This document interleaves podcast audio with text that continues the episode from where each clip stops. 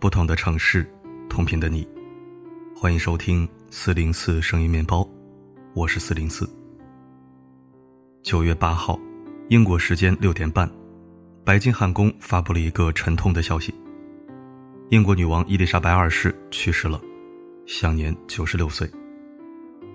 女王在位七十年，是英国历史上在位时间最长的君主，是一位真正意义上的世纪老人。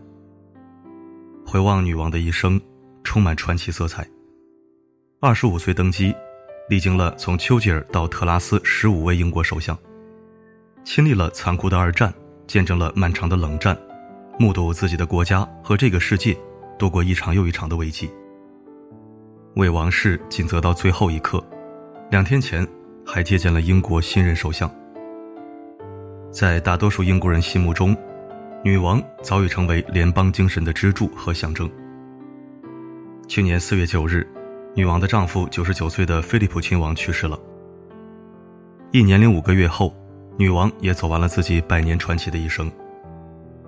微博上有人这样评价：“她已经成为历史的一部分，而我们正在见证历史。见证历史，或许是我们这一代人的使命和宿命。”女王去世，安倍遇刺。俄乌战争是并不遥远的哀悼与哭声。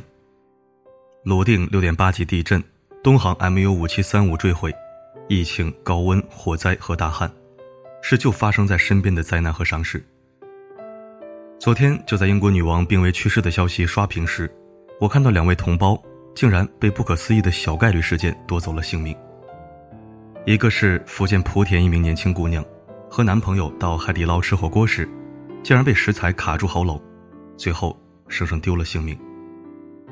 另一个是，甘肃兰州一居民，好好的走在居民楼下，一条狗突然从高楼上坠落下来，恰好砸在他身上，不幸把他砸至身亡。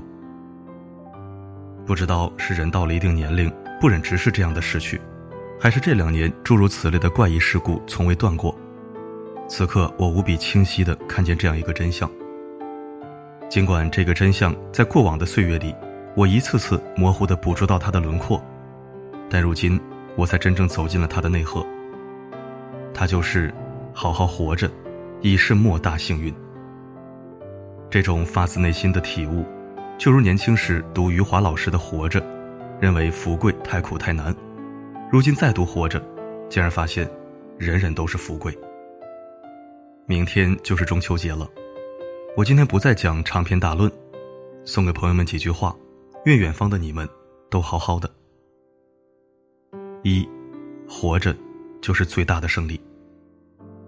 二零一九年疫情刚开始爆发时，我还有很多梦想，关于自己，关于家人，关于未来，关于穿越世界的旅行。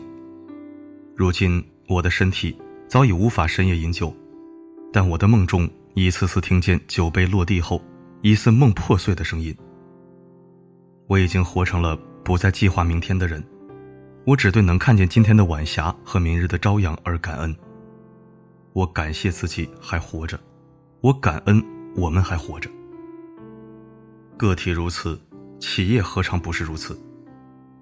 任正非的那句“活下去”，根本不是悲壮，而是实况。华为如此，家门口的小店何尝不是如此？星星点灯的深夜，和薄雾漫城的清晨。那些匆匆忙忙赶路的少年、中年和老人，都是这广阔且动荡的时代里努力活着的人们。向他们致敬，愿他们都好。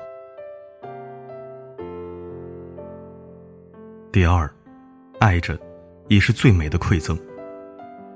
这两天，很多人都在讨论《引入尘烟》。《引入尘烟》讲的是什么呢？是爱呀，是卑微如沙粒的底层人。如何像弥山那样善良又坚韧地爱着？是生而残疾的苦命人，如何像麦子那样缓慢又具体地爱着？是不被善待的可怜人，如何像燕子那样单纯又长情地爱着？有铁和桂英从未表白，也不浪漫，但他们是用具体的小事，把爱表达得动人心魄。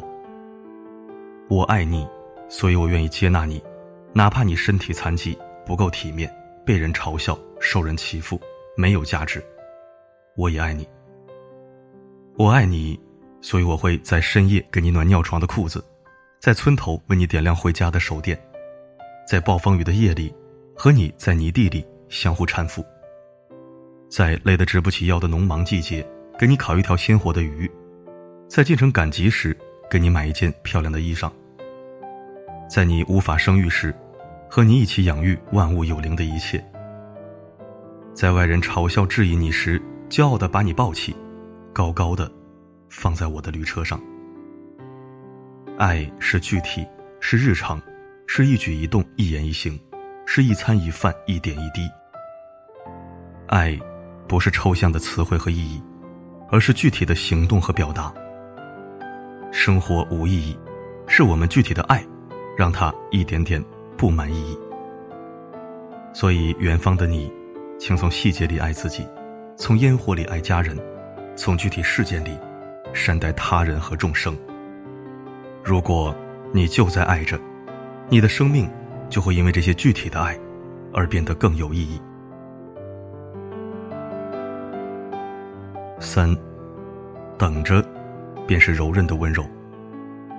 我有个朋友是化妆师，昨日我找他聊天时，他对我说，他有一个女客户，第一次来试穿婚纱时刚刚怀孕一个月，因为疫情，婚礼一再推迟。如今，这个客户的孩子都开始上幼儿园托班了，婚纱照还是没有拍，婚礼还是没有办。他还对我说，他还有一个女客户，拍完婚纱后，因为疫情一再推迟婚礼，最新婚礼的日期还没有敲定，这个客户却被检查出了胃癌晚期。穿上婚纱是这个女客户的梦想，她的未婚夫搀着骨瘦如柴的她，刚刚完成了这个梦想。不知道他能不能听到全面解封、自由出行。化妆师朋友悠悠地说：“疫情第三年，一切都没有好起来。原来我们以为熬过二零二零就好了，后来我们以为熬过二零二一就好了，如今二零二二也过了大半，我们还在熬着。在这漫长的煎熬中，很多人走了，再也没法回来。”更多的人还在等着，等着疫情结束，等着孩子开学，等着经济复苏，等着万物生长，等着希望降临，等着自由出行，等着和相爱的人相见、相拥、相守。我是个急性子的人，有着强烈的完成情节，一件事做不完或者做不好，就会抓耳挠腮。每当这个时候，我的一位老友都会说。别着急，等一等就好了。以前的时候，我对他的躺平体质嗤之以鼻。疫情九百天，我在等了又等，等完还等的挫伤和绝望里，忽然明白了等待的意义。等待并不是消极，而是蛰伏，是接纳，是相信时间的馈赠，是明白万物的规律，是分辨何为可为，何为不可为，并仔细分辨两者的差异。等待是一种柔韧的力量。那些愿意等待并相信最终一切都会好起来的人，等来了柳暗花明，春暖花开。那些不愿意等待并早早放弃了希望的人，误入了山穷水尽，也错过了余生繁华。亲爱的你啊，愿你在这艰难的世道里，当一个愿意等待的人。愿你在耐心的等待中，被善待。有好运。第四，坐着就是改变的开始。小和尚和师傅一起去化缘，走到半路上下起了大雪，满山的大雪覆盖住了山路，也覆盖住了小和尚的心。小和尚问：“师傅，雪这么大，要如何去往山下呀？”师傅用不慌不忙的脚步，在山路上踏出清晰的脚印，轻轻说：“缓行。”看脚下，好不容易下山，成功化缘归来，雪停了，但天也黑了。看着犹如怪兽潜伏的山间树林，听着野兽此起彼伏的嚎叫，小和尚吓得瑟瑟发抖。师傅，天这么黑，我们何时才能回到寺中？师傅在黑夜里转动着佛珠，默默走在前面，仿佛走在平地上，缓行。看脚下，缓行看脚下，是艰难时刻最好的姿态。犹如佛陀赶路，不疾不徐地走好每一步，如此下来，每天都能走很多步。这是平和心态的馈赠，也是改变困境的局限求生。走好脚下这一步，就是在走好抵达终点的每一步。做好今天的每一桩小事，就是在做好余生的每一件大事。做着，开始，去缓慢且坚定的改变，不夸大头脑中的困难，不畏惧现实中的问题。像佛陀那样赶路，不慌不忙的走好每一步。第五，信着，便是我们的希望。以前。因工作的关系，我采访过很多老兵，很多参加过抗日战争、解放战争的老兵。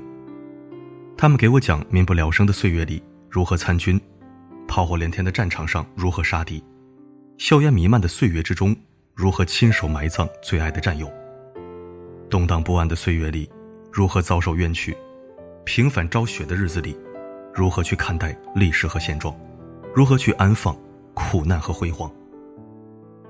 在年轻的时候，我听他们的人生，把他们写成故事。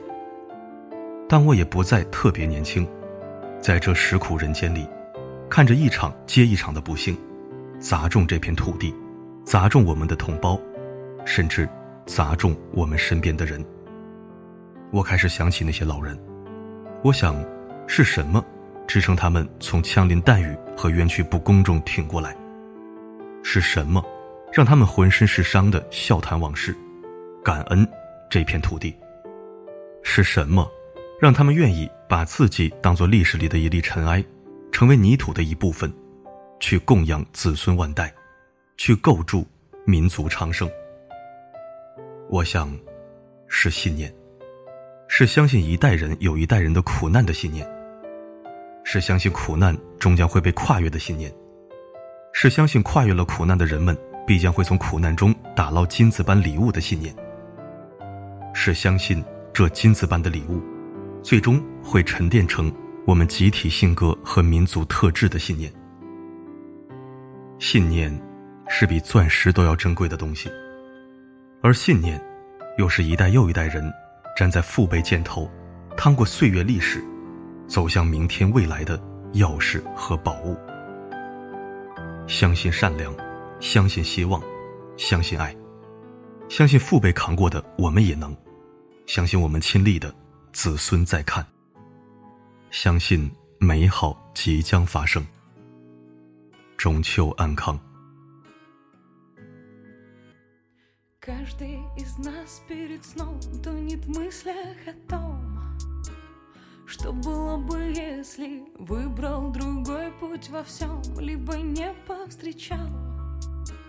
того, с кем ты вместе. даже если мир уходит из-под ног, и даже если вместо солнца черный смог, ты продолжаешь строить путь свой из добра.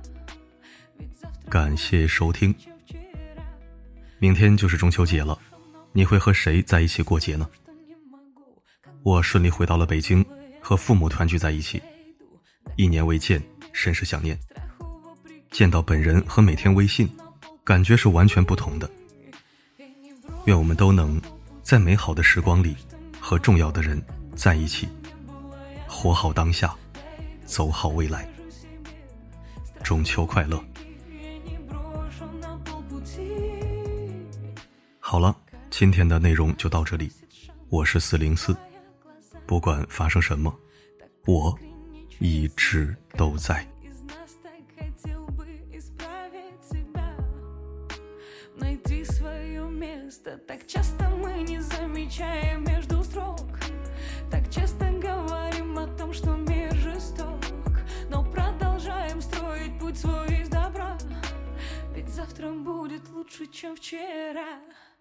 и не брошу на полпути Не скажу, что не могу. Как бы сложно не было, я дойду, дойду Докажу себе. Страху вопреки И не брошу на полпути. И не брошу на полпути Не скажу, что не могу